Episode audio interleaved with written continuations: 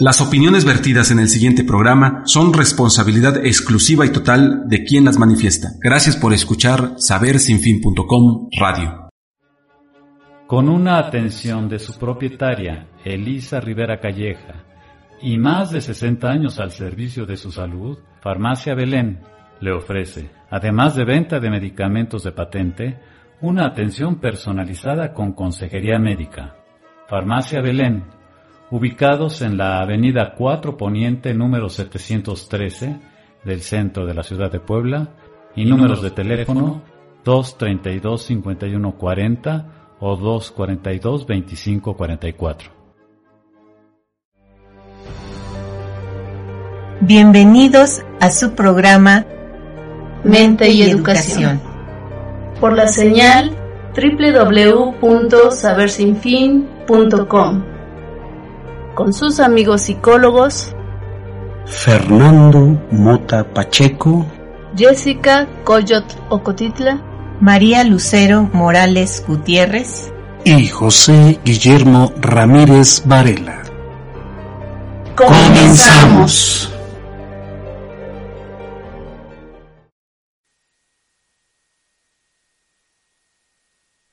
Bienvenidos a su programa Mente y Educación. Gracias por estar aquí con nosotros desde el estudio de Saber Sin Fin.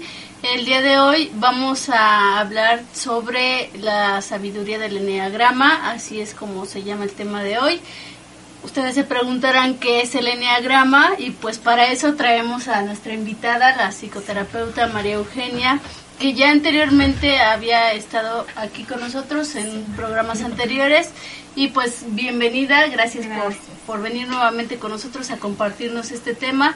Entonces, si quieres saber qué es el enneagrama, para qué funciona, eh, cómo se aplica, eh, cómo se come, pues aquí nos van a explicar. Así que no se vaya, quédese con nosotros.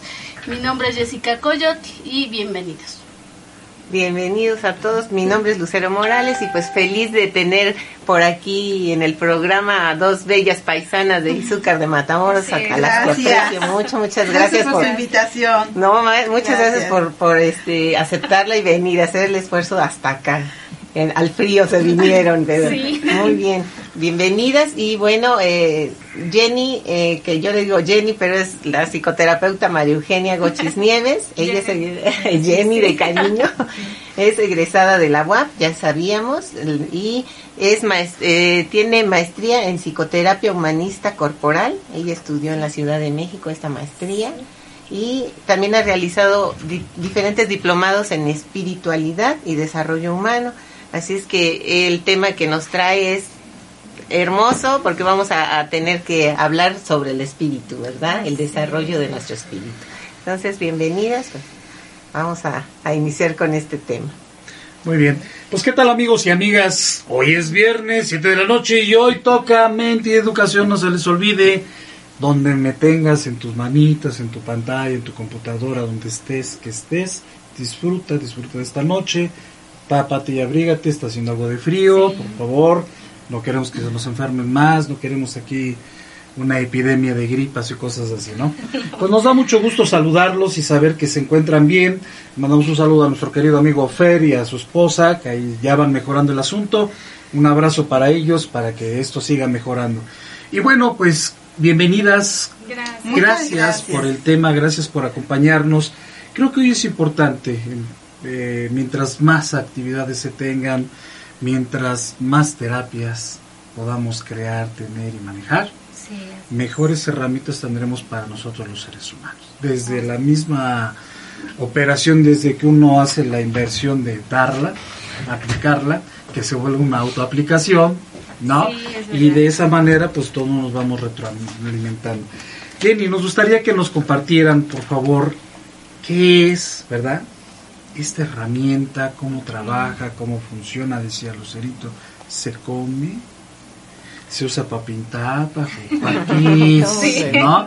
Ayúdanos como quieras que empecemos, a mí me gustaría empezar un poquito con la historia, lo que tengas, eh, cómo es que más o menos está trabajando con este, esta herramienta terapéutica, para que la gente empiece a tener de viva voz qué es y porque es importante usarla, porque hay muchos mitos ¿no? Y antes de venir, mucha gente me habló por teléfono para muchas cosas que ahorita iremos compartiendo y con mucho gusto. Siempre el público es quien nos ayuda a las dudas, ¿no? Entonces, Sí. esperamos sus dudas, por favor, en lo que Jenny nos va dando una explicación. Ven- vayan mandando sus preguntitas y aquí iremos con mucho gusto sacando las dudas. Adelante, Jenny, cuéntanos cómo está el, el chisme de este, Sí, de este asunto, el enneagrama. Sí, pues eh, el neagrama es en sí una palabra así como muy extraña, ¿no? Como que, ¿qué es eso? Como decía Jessie, ¿no? ¿Con qué se come? Claro. Bueno, enneagrama es una palabra formada por dos vocablos griegos, que es ennea, que significa nueve, y grama, que significa figura. Entonces es una figura de nueve puntos. Y es esta que yo traigo aquí para mostrarles, ¿no? Es esta figura.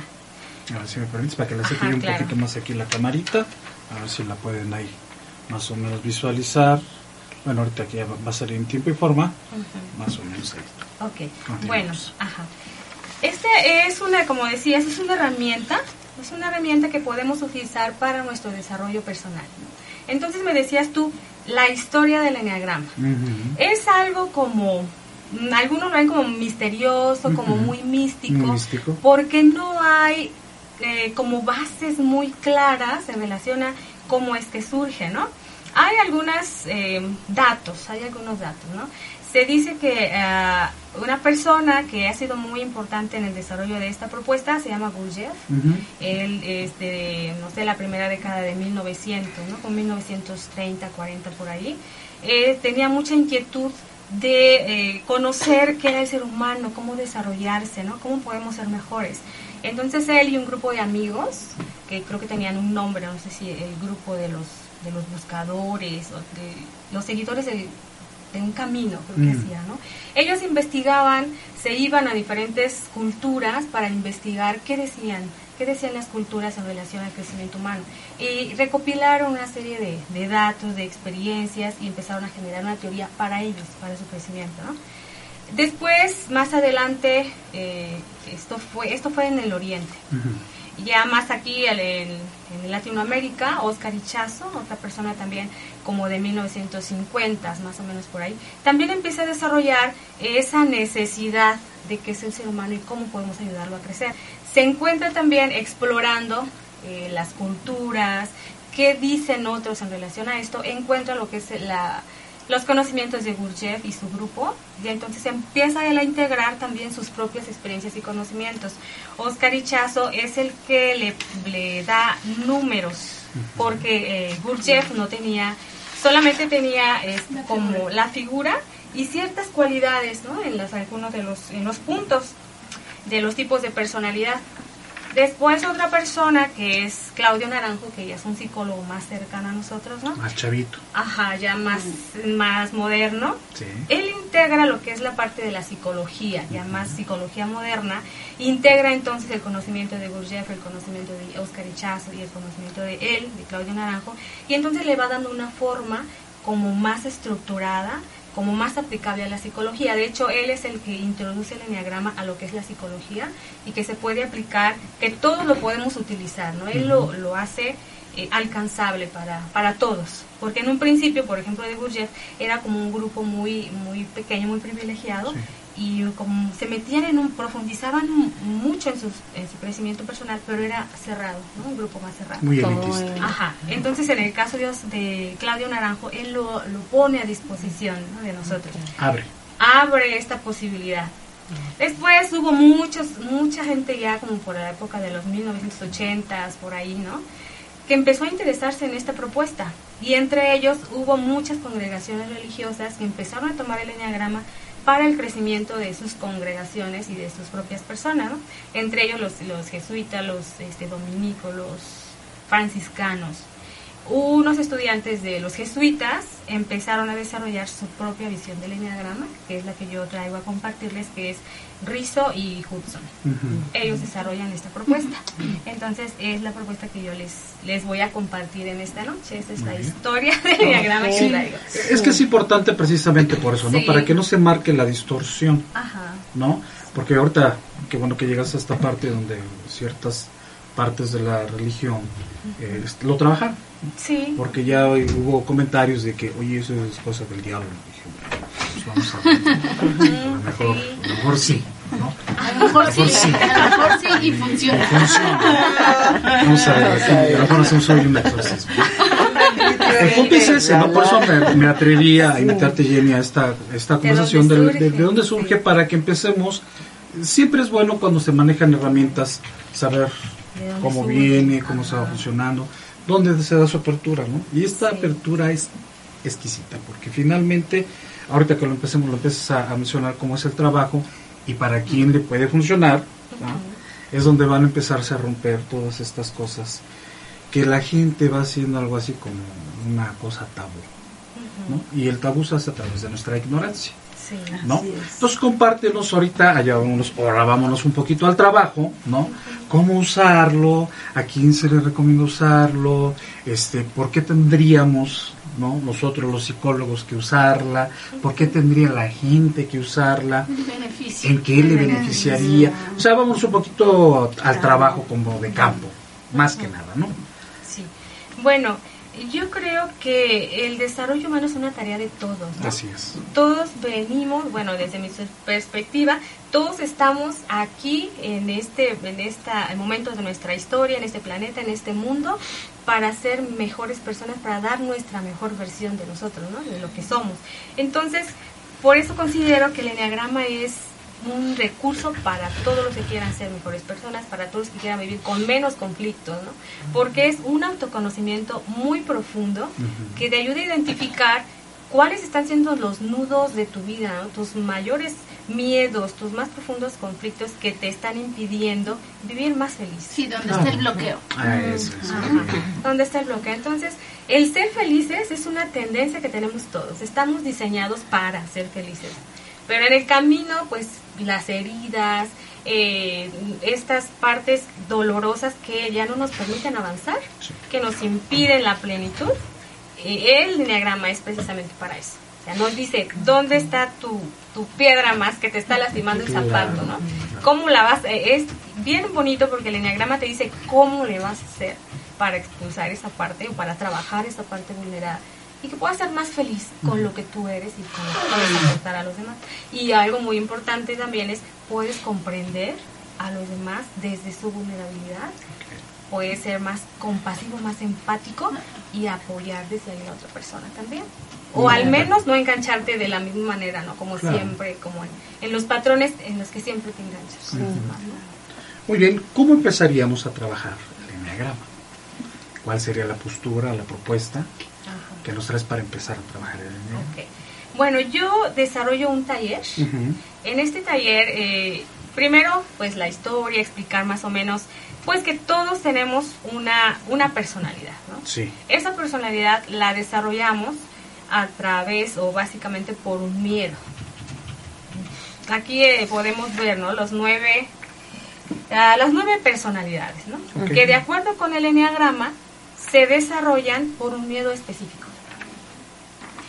Eh, la propuesta que en la que yo, como yo trabajo mi taller es ir ahondando en cada uno de los eneatipos, se le llama eneatipo. Ujú. Eneatipo 1. Entonces, vamos explorando cuál es el miedo básico del eneatipo 1, eh, cuál es, eh, podríamos decir, el vicio o la pasión, depende como, la palabra no importa mucho, ¿verdad? Pero es algo así como tu defecto más grande, ¿no?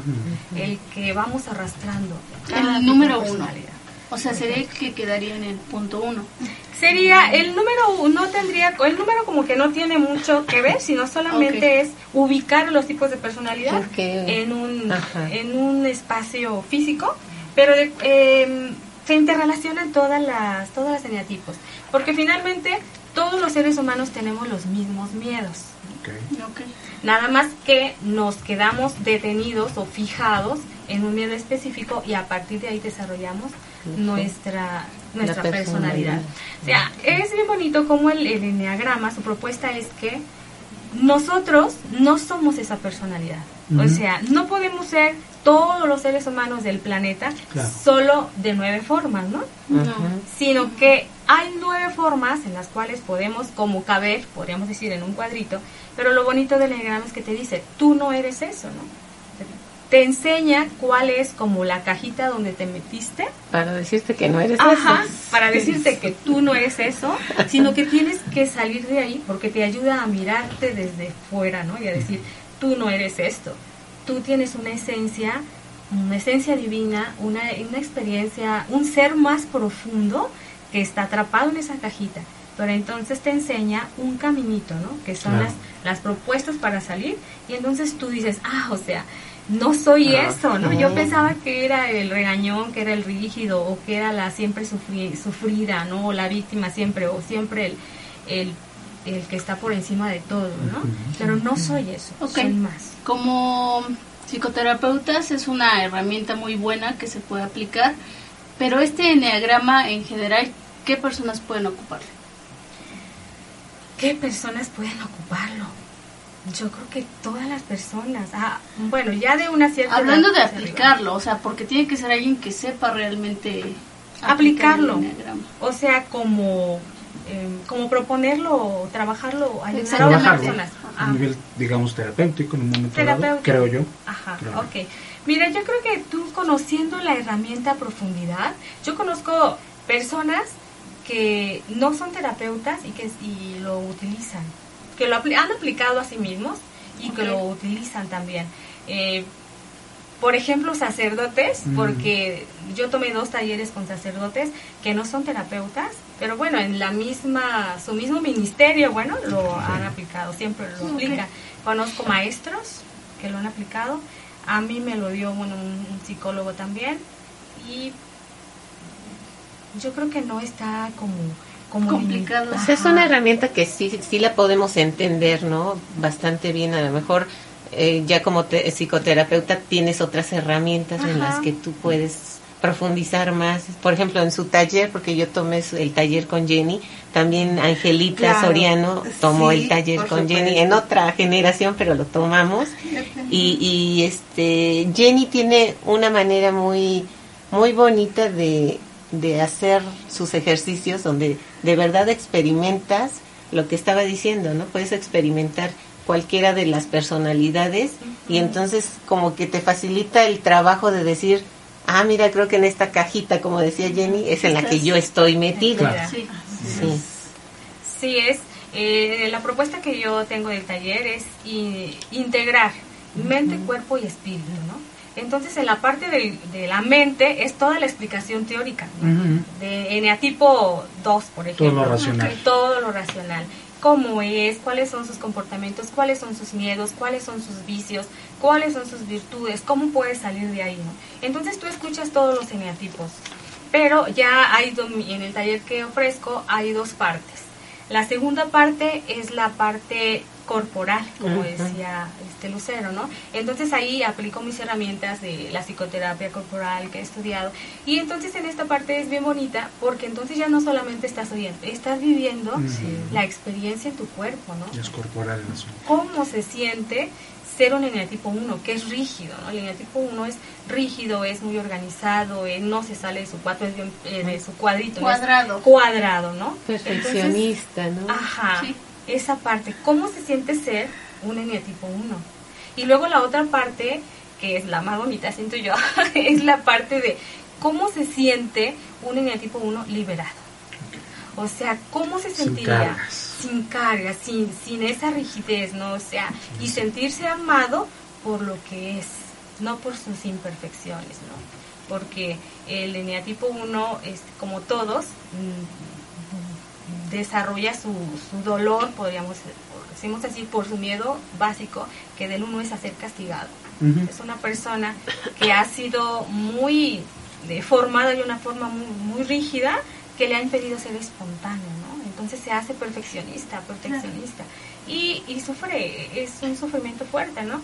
Al final del taller le llevamos a que pueda experimentar el amor incondicional hacia sí mismo, hacia su persona, independientemente si comete Disfrutar errores de o sus no. errores. Fíjate Sí, que sí, ahorita me- que está la cuestión del género, por ejemplo, con los hombres, en la cuestión de la construcción de los hombres, que siempre es esa parte de la competencia, de que el debes de ganar, de que el debes de ser el número uno, ¿no? de que debes ser el mejor, de que debes de dar todo. ¿no? Creo que ahí cabemos como la mayoría de los hombres. ¿no? Entonces, romper este paradigma construido o deconstruido de alguna manera, creo que es lo importante en este sentido. Entonces, por ahí empezarías tú en esta trilogía que has partido mente, cuerpo y razonamiento. ¿no? Entonces, una vez que descubro, ¿no? digamos que en el uno, bueno, ¿cómo es? Ahorita estás proponiendo ya el cómo ir saliendo, ¿no? Cómo atreverme a hacer lo que sigue, ¿no? Así que me gustaría en esta parte que nos compartieras, por ejemplo, cómo nosotros podemos... Eh, hay muchas, muchas personalidades como nosotros los hombres que estamos muy casados ahí, por eso somos buenos en la milicia, por ejemplo, o buenos en ciertas situaciones de, de adiestramiento y todo eso, y damos un resultado, porque desde niños somos muy condicionados a este tipo de situaciones. ¿no? Aunque se dice que tenemos libertad, la verdad es que no es cierto. ¿no? Hay mucho condicionamiento para ser hombre por los mismos hombres, de alguna manera. ¿no? Entonces digo, ahorita estamos viendo situaciones bastante interesantes de mucha violencia, por ejemplo, ¿no? y tiene que ver con esto. De, de la violencia desatada que el hombre en un momento dado a lo mejor está rompiendo esta parte, pero no sabe cómo podríamos ahí acompañarlo y conducirlo a un cambio? O sea, ¿nos podría ayudar esto? Definitivamente sí, porque para eso está diseñado este esta propuesta. Nada más que yo sí creo que, mm, aunque pareciera que el hombre pudiera parecerse más a un uno, yo creo, por la experiencia que he tenido.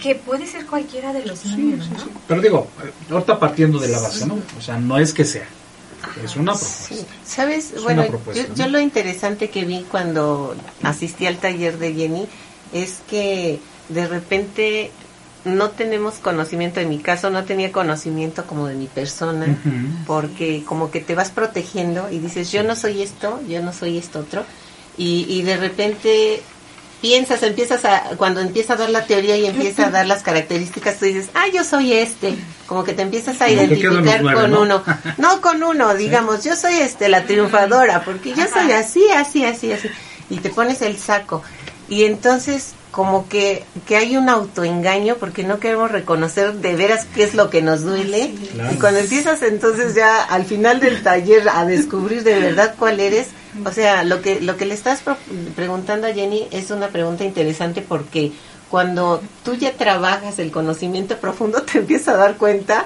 o yo por lo menos me di cuenta de que no me conocía a mis 30 y 40 y tantos años y, y dije, wow, o sea, de repente has sufrido muchas cosas o, o como dice, has cargado muchas cosas que te duelen cuando podrían ser diferentes, ¿no? Pero por el autoconocimiento no lo, no lo logramos hacer.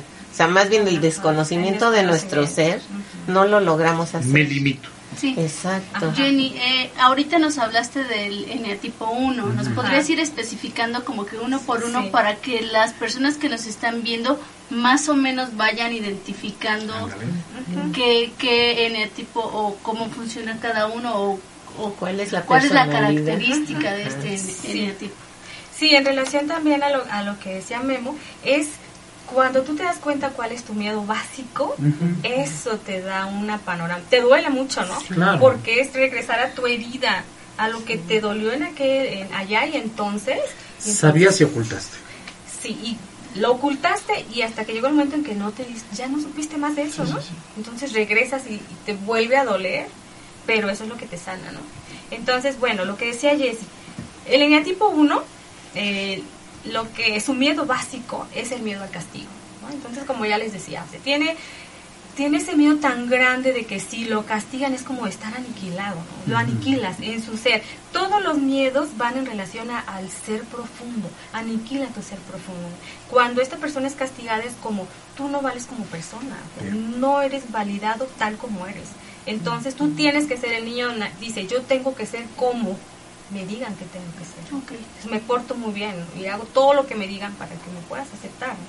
Por ejemplo, se me permite, Sí. este, licenciada, Adelante. licenciados, este, en el, en el tipo 1 es el perfeccionista, ¿no? Es el que, eh, tanto como yo, para, como para las personas, todo lo quiero perfecto. Este, nada de, de que este, ah, este, este envase, este, así, ¿no? Tiene que estar Tiene que así estar y ahí. tiene que estar exactamente, este, en medio. No puede estar, este, para acá o para allá. Las cosas, eh, las cosas, como dice en el tipo 1, las cosas como son. Y nada de que este aquí el polvito, no, todo tiene que ser la la perfección, perfección. la tarea, todo con punto y coma y así sucesivamente mm, este nos vamos este anclando o yo lo llamaría este nos vamos creando un tipo de caparazón, ¿no? Por ejemplo, mm, si me permite me adelanto a, a este al 2, ¿no? Eh, es- el 2 es este, una persona muy servicial y este y puede quitarse este los este los dos este los dos zapatos aunque este camine este descalzo en, en las piedras pero con tal de que las este y lo da este para que lo dan las demás personas. Y no importa si se quema eh, lo que tenga que pasar es lo que tenga que pisar no porque por el miedo este a no ser amado. Sí. eso eso es lo que está este entonces nos vamos anclando en, en, en esos este en ese caparazón para que no sufra yo el, el rechazo no y este bueno dejo continuar Muchas gracias. Sí, nada más Sí como- te lo sabes, ¿eh, como, Angelita? como dato, Angelita tomó el, el el taller. taller precisamente Gracias a Dios. Y ella viene como para dar su experiencia de Testimonio. de- el testimonio de cómo le ha funcionado, cómo ha- todo lo que ha aprendido y cómo le ha, lo ha llevado a su vida, ¿no? El cambio que ha tenido a partir de este taller. sí de hecho yo eh, me tomaba ese todo personal no Ah, A ver, Angelita, ¿qué neatipo eres? Te vamos a ventanear. A ver, la red nacional. Yo también me voy a ventanear. Yo también voy a decir qué neatipo soy. Ah, bueno. Eh, si yo entré con el, el de tipo 2, es porque inmediatamente cuando este, la licenciada esta puso este, la imagen de que cuando está lloviendo y hay, y hay dos chicas, bueno, ah, ahí está, este, están dos chicas, ¿no? Una que tiene el paraguas y este y se lo cede sin importar Que se moje. Que se este que yo me moje. Y entonces inmediatamente dije esa es Ángela Mira. Muy bien. cuando eh, este y, y aquí una de las cosas muy este muy bonitas eh, cuál es eh, eh, en este enneagrama siempre lo identifican este con un animal no ajá. Este y cuando yo vi el asno este cómo iba este cómo iba cargando No, es Angelita. No no no no Yo no me este- acuerdo de mi animal, pero sí me acuerdo que soy el 6. Ah, sí. Ajá. Entonces, eh, inmediatamente dije, esta, eh, no, no, no, no. Eh, Ok. 100% es Ángela. Ok. Ya. Y entonces ya me empecé a identificar, sí, este, yo soy la que dicen, este, ve, este, ve por 100 sillas y aunque Ángela ya esté bien cansada, Va ella iba por sus sillas, ¿no? Y entonces cuando pueden ir otras personas, ah, por, hacer- por poner un ejemplo burdo, ¿no?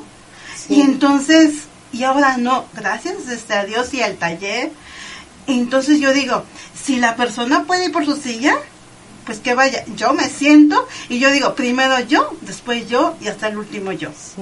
Eso es lo que a mí me ha ayudado bastante en el taller. O sea que sí podemos tener en la personalidad, pero vamos a estar, podemos estar como caminando entre lo sano y lo insano. Así es, Ajá. porque en este taller eh, ya le estoy robando todo. Está bien porque estás platicando Sí, experiencia, ¿no? Yo después voy retomando y ubicando. Eh, de- después que me Vale. pellizque cuando... Pedimos otra hora, no te preocupes. Tú dale. o que me, que me dé un pequeño pellizquito, ¿no? Sí, es. Sí, a, este, a lo que yo iba, ¿no? Que este, entonces te vuelves este manipulador, manipuladora, Ajá, en el sentido de que este, este, oye, este, tú no me quieres porque no me pones atención. Y Soy entonces, la. Sí. exactamente. Ese soy la- Sí, eh, y así es. Entonces, eh, este, te, te quitas, como dice la canción, si tuviera cuatro vidas, cuatro de- vidas Cuatro daría para, para ti. ti. Wow. Y entonces, no. Por lo menos da, da dos, pero dos te quedas Claro, ya contigo, ¿no? aprendiste, Angelita. Eh, Entonces, y lo que aprendí también a que eh, cuando me encuentro personas este con ese mismo caparazón de este eh, de De que- dar, dar, de dar. dar o de o de decir este eh, se- me, me encuentro este a personas que con una soberbia no con cosas así entonces me doy cuenta que hay eh, en, ese- en esa persona o en ese cuerpo adulto hay un niño hay una niña lastimada. Claro. y entonces ya no me lo tomo nada personal. Y este pues gracias este a mí me gusta eh, mi trabajo porque soy cuidadora mm, eh, integral del adulto mayor. Qué bonito. entonces es lo que me ha ayudado también a este a ya no ya no tomarme nada A personal soltar. Claro. y es y ser más libre Esto te respiras. Sí. y ser más libre Sí. Sí, es Ese ve tu trabajo, ¿no? Fíjate que es algo muy importante y gracias por la experiencia porque... pues a ustedes que No, nos hacen favor Es que este es el punto, eh, y muy bien dicho por ti, es el me quito Sí. las cargas que no me pertenecen, porque Así también estoy es. interviniendo en algo que alguien tiene que hacer y no soy yo. No Muy interesante muy bien. Sí, y como decía, no, este, entonces, bueno, identifi- eh, di cuál es tu eneatipo, y ese soy yo. Me cuesta de trabajo reconocerlo, Claro. pero A mí me es un dolió trabajo mucho. bonito. Pero lo que manejaba, este, lo, lo que se maneja en el, por eso yo le llamo curso taller, porque ya en la, eh, te dan la Práctica. teoría. Y Pero después la en la práctica es cuando te abren la herida, es cuando dicen, mira, este, Esto. aquí está el tumor y ni modo, tengo que eh, estirpar el tumor y duele, Sí. duele mucho, ¿no? Sí. Y entonces, pero logras. Logras la sanación. Qué bueno. Y estamos en proceso de... Así es, seguimos en proceso. Sí, sí, es el inicio, es un inicio, Sí. es un principio. Eso, es este, la puntita del hilo, ¿no? Ah, bien. jalando, Sí, la sí. sigues Acabas de jalando y continúas. Mm, gracias, Angelita, por tu participación muy, muy padre, lo que tú has experimentado. Y a ustedes, perrón, que me hacen favor de invitarme a y a tu a su agradable público Sí, que nos escucha. Muchísimas gracias. Besos. Gracias. En relación a lo que decía Angelita de yo, primero yo, y han de decir algunas personas, pues qué egoísta, ¿no? O sea, eso fue aprender. Bueno, es que cada eneatipo necesita trabajar algo en especial. Claro. Sí. Si esto se lo dijéramos a un eneatipo 7, por ejemplo, que es el primero, ent- es, tendría que trabajar lo contrario, ¿no? Primero, o ve también a los demás. Pero Angelita ve, veía siempre a los demás y no se miraba, ¿no? Como el eneatipo 2, no se mira a sí mismo, mira las necesidades de todo el mundo, pero no puede mirar las suyas. Ni Siempre siquiera las puede reconocer, ajá. Entonces, él reconoce tu necesidad, qué necesitas, qué deseas, qué sí hay para ti y que lo empiece a trabajar. Es Por ejemplo, esto llega a pasar mucho con las mamás, mucho con las mamás. Sí. Ya sea con los hijos, con los nietos, pero Hoy pasa mucho con dos factores, ya mamás, algunos papás que ya le están entrando y los abuelos. Ajá, Esto está muy, sí. muy- Ujú. digo lo que he visto en mi colonia, que es una colonia experimental muy interesante. Bueno, entonces estamos en el eneatipo En el 2. dos. Ya, ya, ya sacamos En el el dos. dos. ok. Espero Bueno, tiempo, bueno, por lo menos una picadita de todas. una picadita de todos. Vamos mm, más rapidito. Sí. El eneatipo, bueno, el, el uno es el idealista, ¿no? El que quiere lo, que hacer que las cosas sean perfectas. Su, su sensación interna es de mucha ira, aunque no se da cuenta. ¿no? Él siente que él está bien, que lo que él hace es correcto y lo que los demás hacen no está bien, el mundo no es como tendría que ser, entonces tiene una ira interior que siempre está en ebullición, ¿no? Es una persona como muy corajuda, muy corajuda. Sí, porque aparte todo lo que hacen los demás no está bien, seguramente. Sí, Y o sea, lo, quien lo hace bien Es él. soy yo. Sí, claro. Y cualquier cosa que se tenga que hacer, si yo te lo delego a ti, siempre tengo que yo estar allí porque Sí, solo yo puedo hacerlo bien, ¿no? No sale bien cuando lo haces. Sí. No sabe bien cuando lo hace otra persona. Sí, sí. ok. Ok. ¿Qué es? Cuando esta persona trabaja en sí mismo, se convierte al final, bueno, en el proceso de transformación, en una persona muy sabia. Muy sabia, claro. que puede aportar desde una visión de, mucha, de muchos valores, de muchos principios, eh, hace mover el mundo, como por ejemplo se considera que Gandhi es una persona de tipo 1. Sí. Una persona de tipo 2 sería la Madre Teresa de Calcuta, por ejemplo, que es mucho amor, pero ya integrado, no, no el, el, que es, el que es la víctima, ¿no? sino el que está ahí para realmente servir y ayudar. El número 3 es el triunfador. Es una persona que le tiene miedo al fracaso. Su más grande miedo es fracasar. Entonces, ¿en qué empeña toda su energía? En tener éxito. En ser exitoso. Esta persona eh, es muy adaptable. Se le considera como un camaleón. Ujú. Porque a las circunstancias a las que llegue se, Se adapta, adapta. para conseguir sus metas. Cuando está desintegrado, le llamamos, como decía Lucero, en el rostro integrado es lo, cuando tú ya trabajaste en ti mismo y puedes ser la mejor versión. O el desintegrado, que es cuando no hacemos nada por desarrollarnos, ¿no? Claro. Cuando el triunfador, eh, este, de tipo 3, no está desarrollado, es una persona muy competitiva, porque tengo mi meta y no me importa pasar por sobre quien sea, yo tengo que lograr esto. Con el triunfador, ¿qué pasa cuando hay un, no sé, algo no le sale como él quiere?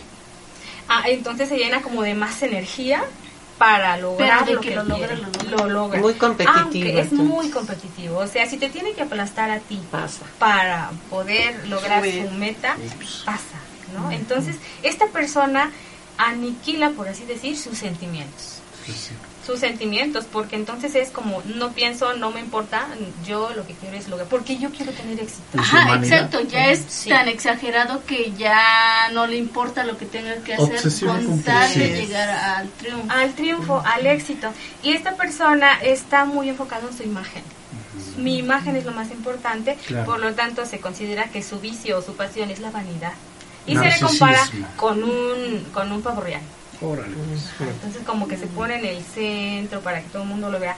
Pero se desintegra o se deprime mucho cuando su éxito no es real. O sea, cuando tú dices, ¿qué pasa cuando siempre mantiene la imagen, aunque por dentro esté derrotado, deshecho, ¿no? Entonces es mucha energía la que lo sostiene mm, porque realmente no existe esa, es- esa realidad dentro. Esa apariencia, ¿no? Es pura apariencia. El 3 es pura apariencia. Entonces, ¿a dónde tiene que ir el 3? A la autenticidad. Es bien difícil que un 3 reconozca sus sentimientos, porque hace tanto tiempo que los anuló de su corazón, de su vida, que volver a sentir es... No está en su idea. Uy, qué Y difícil. no está en su idea, no quiere, porque Sí, sí, sí. él se siente a Se gusto niega, así. ¿y claro. ¿Para qué quiere entrar ¿Para los qué quiero cambiar? Ay, qué Estorba. fuerte, sí. Vende esa Hace autenticidad. ocho días hablábamos del amor, ¿no? sí, sí, sí. ¿A dónde tiene que caminar el 3? Hacia la autenticidad. Bien. Dejar la imagen. Y qué difícil, qué difícil es para un 3 dejar la imagen, ¿no? Para todos es difícil por poder salir de ahí. El 4. El 4 tiene el miedo a ser comparado. Eh, esto es lo que se manejan en muchos textos, ¿no? El ser comparado. Yo lo consideraría más como a ser este, descalificado en su existencia, en su humanidad, ¿no? Como tú no existes. Ese es su principal dolor de- del 4. Se le considera el individualista porque es una persona, al contrario del 3, que vive en sus sentimientos, vive en sus emociones. Y se la pasa en, Ah, ok. en las emociones y en los sentimientos. Ahí vive. Podríamos decir que ahí, ahí bucea, ¿no? Vive en sus Eh, sentimientos. Es muy común que, por ejemplo, este tipo de personas lleguen a la depresión. Uy, sí. Ajá. Muy, muy... Muy porque es sensibles, ¿no? Muy Sí. sensibles. Son muy Son muy sensibles. internos. Sí, bastante. Pero lo malo del estereotipo es que está en los sentimientos negativos. Eso Mm. es lo que lo lleva a la depresión. Mm. Relee y relee su historia y siempre está en los momentos más difíciles, más tristes y por eso se mantiene sumergido. Y muchos artistas, muchos escritores, muchos pintores son este, Sí. Oh, este tipo. Sí, a través de su obra es como lo, Sí, lo manifiesta Ujú. de alguna manera. Así es. son unas personas muy creativas, Sí. muy muy sensibles. Por ejemplo, aquí se considera Frida Kahlo. Este Michael Jackson, este, bueno, son de los que me acuerdo ahorita. ¿no? Ellos consideran que los demás son como mejores, ¿no? Entonces intentan resaltarse a sí mismos su individualidad de una forma muy creativa, muy excéntrica, muy Claro. diferente, ¿no? Yo tengo que ser muy original. No, ok. Ahí vemos a los muy originales, ¿no? Ajá. que al final son personas que aportan muchísimo cuando están ya en un camino como de considerar que, que no necesariamente los demás son mm, lo que tienen los demás es lo mejor. Yo también tengo algo bueno que aportar. ¿no? Empiezan a ser realmente auténticos. Sí, pero reconoces al otro. Reconoces. Ese es ya cuando ya- ya vienes rompiendo este paradigma que construiste. ya reconociendo al otro, eso es donde sería su proceso de, Ajá. De sanación. reconocer al otro. Me comparas con el, oye, muchas gracias. O sea, qué halago. Sí. Se considera el 4 como cuando está muy desintegrado la envidia, pasión es la envidia. Porque reconoce lo de los demás, pero de, No forma suyo. negativa. Sí. No ve lo suyo. ¿no? Sí, claro. Ese es el Muy 4. El 5 se eh, llama el investigador. Es una persona que peyorativamente se le puede llamar que el ratón de biblioteca, que el nerd, que porque son los clásicos que les encanta estar estudiando y aprendiendo y conociendo. Se enfocan demasiado en investigar algo que para nosotros sería no tan importante, ¿no? Pero se enfocan tanto que ello, este neatipo ha generado muchísimos científicos, por ejemplo, ¿no? Einstein se considera un, un eneatipo 5. Son personas muy solitarias, son muy aislados. Carlos Marx. Ah, pues sí, son genios, de hecho son Sí, genios, sí, ¿no? claro. Aprendieron que ellos pueden controlar el mundo desde su pensamiento, Sí, porque ellos sienten que no encajan dentro de la sociedad. muchos filósofos. Muchos filósofos, todas las personas muy Corrientes. intelectuales, aislados, son muy, este, pues es muy probable que sean de este tipo, Sí. ¿no? Cuando son capaces de aportar todo lo que descubren en sus pensamientos y generan eh, como aport, como progreso, eso a lo que la humanidad nos ha hecho crecer en muchos casos, muchos científicos, muchos filósofos, estas personas ¿no? nos han hecho progresar en muchos ¿Y sentidos. cuál sería como la parte sana de ellos, de los que están Ah, eh, en eso? ¿Esa? Esta, de la aportación. El, el vicio del 5 podría ser como la avaricia. O sea, yo aprendo, aprendo, aprendo, pero es mío. O sea, Ah, Es yo- para mí. ok. es para mí. Yo lo disfruto este conocimiento que Soy tengo, el sabio. pero se me queda a mí. Yo soy el sabio, ¿no? Es mío. Pero cuando aprenden que los demás sí valoramos lo que nos pueden aportar, cuando se dan cuenta que nos, nos nutren, nos enriquecen y lo hacen realidad, es cuando ellos crecen, se liberan, salen a- al mundo real, no solo al mundo de las ideas, al mundo de las personas reales y empiezan a sentirse menos solos en el planeta, ¿no? Es cuando empiezan a sentir, a ser. Esta hacer parte ellos. negativa sería como el aislamiento, ¿no? Y el sentirse solos. Sí. Porque al mismo tiempo pues sienten como que no hay como la igualdad de- en, el- en los pensamientos con las otras personas. Hay como hasta cierta superioridad, ¿no? No hay entendimiento. Con, ¿Cómo voy a poner a platicar si no van a entender? Ajá. Con este simple mortal. Este simple mortal, sí. Sí, sí, sí. Yo Dios el conocimiento, me voy a bajar con el terrenal a platicar. Sí, así es. Ajá, viven en un mundo Sí, sí, aparte, claro. ¿no? Su mundo de las ideas. Sí, ya conozco ¿Ese es varios. Saludos, por cierto. Saludos. Ya los visitaré. Ya los estoy identificando. Ya saben quiénes Bueno, este sería el 5. El 6 se le considera el leal, el, el amigo, él es muy, muy dado a los grupos, a las instituciones, a la- al compañerismo, se considera que es la persona, el amigo ideal, por así decirlo. ¿no? Esta persona no desarrolla seguridad en sí mismo, sino que siente la seguridad que No, le dan los demás. los demás, las normas, ¿no? Eso le hace sentir estructura, porque dentro de sí no desarrolló esa parte, ¿no? De una confianza Hay básica. inseguridad en él hasta que hace grupo y... ¿Hay liderazgo ahí? ¿O nada más es perteneciente? Es pertenecer, sí. El 6 Eso es lo que más que nada le da como un poco de seguridad. Le da el seguridad. Poder Ok. pertenecer y el sentir que es leal a otros. Ajá, se siente arropado por ese por esa comunidad, ¿no? Se Sí, por eso arropado. preguntaba yo, porque muchos puede ser en liderazgo, ¿no? Hay muchos que crean y hacen ese tipo de cosas Ajá, a través del No, el liderazgo. 6 no para nada. Es otro asunto. Sí, el 6 es como segundo, como yo te apoyo, Ah, pero ok. no me avientes porque el 6 tiene mucho miedo. Estoy contigo, pero hasta ahí. Pero atrás Pero atrásito. Dice- dice Yo te empujo, "Ah, te no, echo no porras". Yo te echo porras. ¿no? Yo te echo porras. Ok. Sí se puede. Porque es muy leal a, a quien a quien considere, a quien le delegue o le regale su confianza, ¿no? Entonces yo te apoyo aquí, pero tienen mucha ansiedad porque tienen mucho miedo.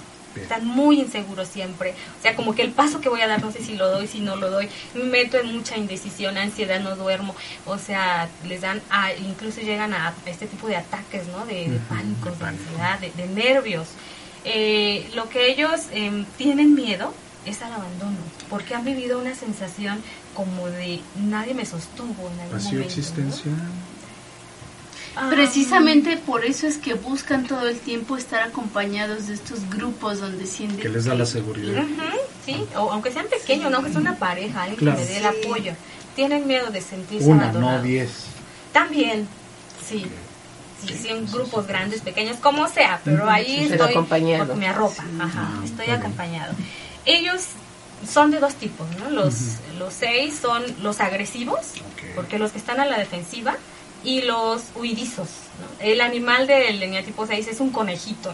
Ven como los conejitos están así temblando y, y, no, Cualquiera, se, asustan. bueno, así son los... No, corre. Corre. Es que pareciera que ves. Ah, estos son los, los seis, ¿no?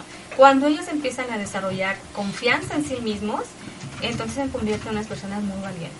Son personas que son capaces de defender a los, a los débiles, porque se han sentido débiles. Entonces ellos van a capa y espada y te defienden si es necesario, ¿no? Claro. Aquí una persona que se considera en el tipo 6 es la princesa Diana. de- Diana de, de Gales, ¿no? Sí, claro. Que ella tenía muchas inseguridades internas, unos conflictos muy profundos. Sin embargo, una persona muy carismática y apoyó muchas causas, ¿no? Pero a través de eso gente- mismo. Sí. Como que al parecer no pudo como salir de ese pozo, ¿no? Sí. Se, se mantuvo ahí, no tuvo la, la posibilidad de desarrollar, de generar confianza en sí misma. Este, ¿Cómo vamos? Voy a Siete. Carlito nos va a dar una hora más, no te preocupes. El 7 es el entusiasta, se le considera el entusiasta. Esta persona le tiene mucho miedo al sufrimiento. Entonces, todo lo que sea placentero le entra, porque el sufrimiento es su, su coco, podríamos decirlo, ¿no? Él siente que la vida ha sido para disfrutar, y entonces son personas que se, se anclan mucho en el placer. Mm, se considera que esta manera de, este estilo de vida es como que se aferra, se aferra a objetos que le den como esta Satisfacción. De cuando eran muy pequeñitos, como que algo se les quitó, entonces se aferraron. Por ejemplo, el 6 más o menos va con el 6, ¿no? Nada más al 6 algo se le quitó, pero el 6 se quedó sin piso. Mm. Siempre está en ansiedad. Y el 7 se aferró, pero se aferra a las cosas, entonces se aferra a una pareja, a un estilo de vida. Pero lo que tiene el 7 es que nunca se, se, se enfoca completamente. Si yo estoy en una relación y ya no me da satisfacción, cambio. Si yo estoy estudiando algo y no es me que al final no disfruta como de sí mismo, ¿no? Tiene que tener algo, alguien Como variedad. Variedad, Ah, sí, que le esté dando esta satisfacción. Sí, la sí. seguridad, ¿no? Ujú, que le dé seguridad. Entonces su vicio, por decir, es la gula. No solamente en comer, sino En en todo. todos los sentidos. ¿Y qué es lo que lo sana? Encontrar la ecuanimidad en relación a su moderación. Hacerse responsable y disciplinado. A él lo, lo equilibra un uno, porque el uno es muy disciplinado, el siete es todo lo contrario. Entonces, cargarse como al estilo uno lo sana al 7. Bueno, entonces el 8. El 8 es el poderoso. De esta persona le tiene miedo a su vulnerabilidad. ¿no? Es la, la- yo digo la clásica persona, pero es que es muy obvio, a ver, un, un 8 es una persona que se siente por encima de todos, es como el, el prepotente, el capataz, el que todo lo ordena y tú aquí te sometes, aquí mis chicharrones truena, ¿no? Esa es la persona que es en el tipo 8. ¿no? En el, podríamos decir que algunas personas con este estilo podría ser este, Donald Trump, por ejemplo. No, Yo, imaginaciones tuyas. Muy difícil. ¿Verdad? Difícilmente se le pasa. Este ¿Y cuál sería su lado bueno a ver, de Trump? Si es que Perdón, existiera uno, te- ya te- ¿cuál sería? eh, lo que yo iba a decir era con qué animal se relaciona. A ver, sí, primero Con un rinoceronte. Porque ven que son medio miopes, ¿no? Sí. Entonces es- se mueve algo y se van, porque antes de que me agreda al otro yo lo agredo, Sí, sí, sí. yo lo acabo.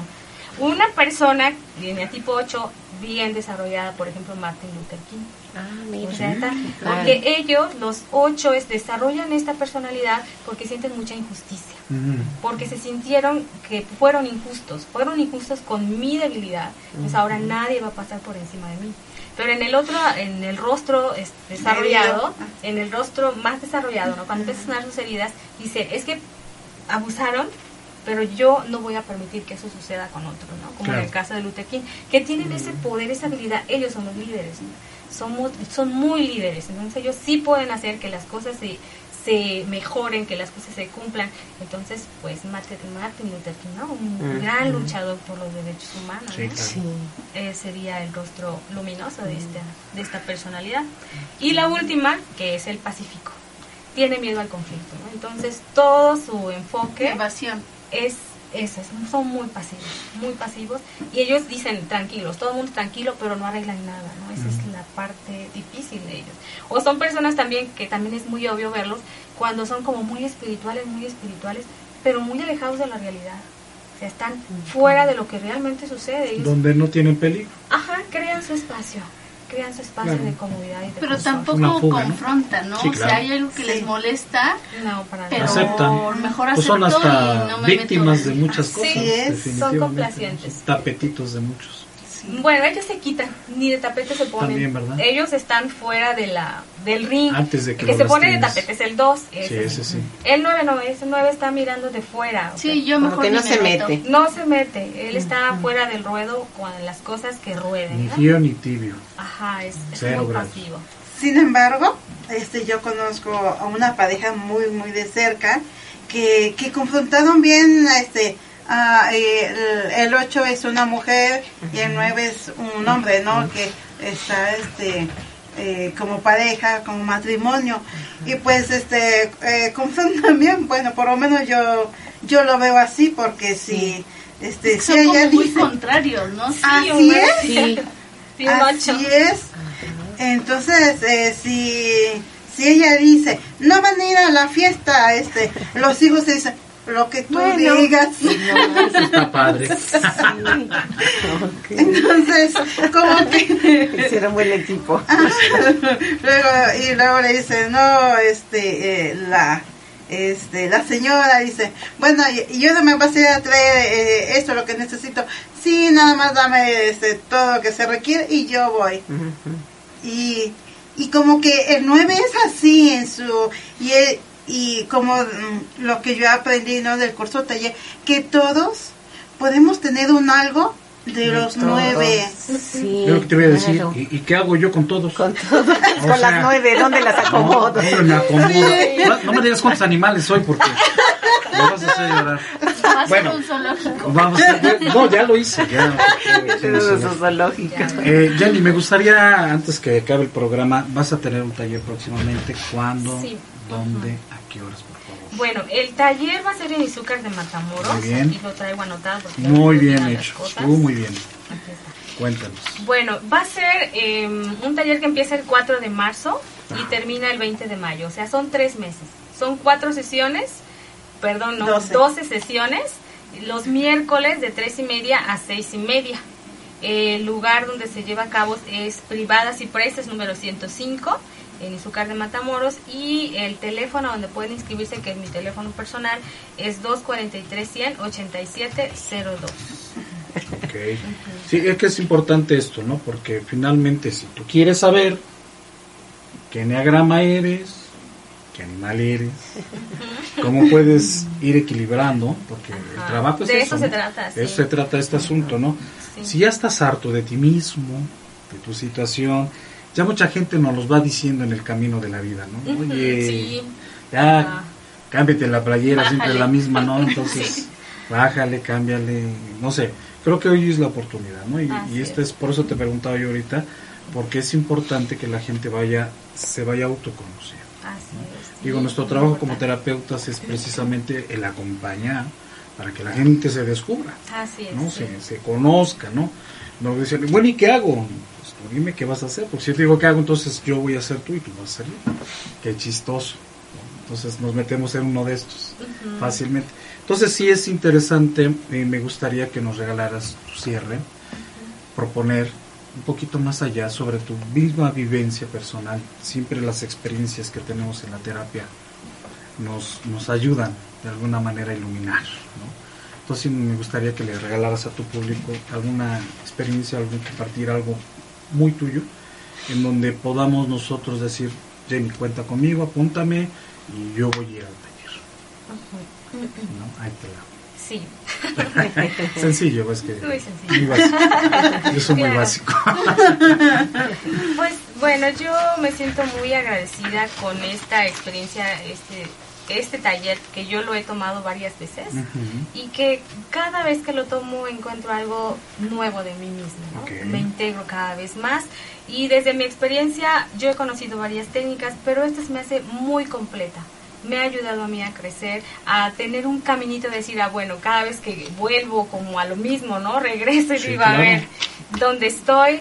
¿Y qué es lo que tengo que hacer? Ah, bueno, camino por aquí. Y pues yo como persona y como terapeuta necesito siempre estar en esa tesitura, ¿no? De dónde estoy, a dónde voy, cómo, cómo lo voy a hacer, porque necesito estar, pues, como cuchillito, ¿no? Para poder ofrecer lo mejor de mí. Entonces, mi, mi experiencia de la grama es mucho gozo. Yo siento mucho gozo cuando lo, cuando lo vivo yo, porque crezco, pero también cuando lo imparto, porque para mí es gozoso ver cómo las personas se autodescubren y ver cómo encuentran caminos. Entonces, si te gustaría, a las personas que nos están escuchando o viendo, si te gustaría participar en el taller, para mí será un, un, gran gozo verte llegar y acompañarte en este proceso hasta que al final puedas decir, eh, sé dónde estoy y qué tengo que hacer. A dónde voy, dependiendo si quiero ser mejor o me quedo igual o cómo, ¿no? Vamos a mandar un saludo a Amor Brick, así aparece. Saludos desde Texcoco, dice, y nos pregunta el costo del taller. Ah, ok. El costo del taller son 150 pesos por sesión. Uy, baratísimo. Bien. Sí, para, para el tesoro que, no, que se lleva uno de conocimiento y de experiencia está regaladísimo. Aprovechen, por favor. Ok. Donatier Ponce, un saludo a Carla Muñoz que se unió aquí por parte de YouTube.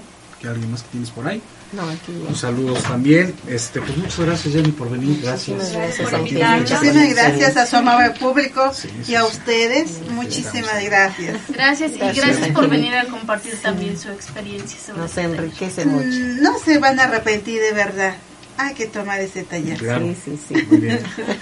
chicas. Pues gracias. Nada más eh, recordar que podemos tener estos nueve, solo hay que equilibrar porque todos de alguna u otra manera nos funcionan para algo y es precisamente para identificar en cuál es en el que nos está poniendo trabas en la vida. Claro. Sí, a lo que está diciendo Jesse, me traje una frase que me encontré que dice, descubre quién eres, pero no te aferres a ninguna definición. Muta las veces que sea necesario para vivir en totalidad de ser, de tu ser. Entonces, muy bien. Y yo lo diría de una manera muy mexicana. Yo soy quien soy y no me parezco a nadie. Los esperamos la próxima semana, amigos. Muchas gracias, Carlitos. Gracias, gracias en ese Hasta la próxima. Sean felices. Los esperamos en la siguiente emisión de su programa Mente y Educación. Y recuerda, el hombre que se educa es aquel que aprende a aprender.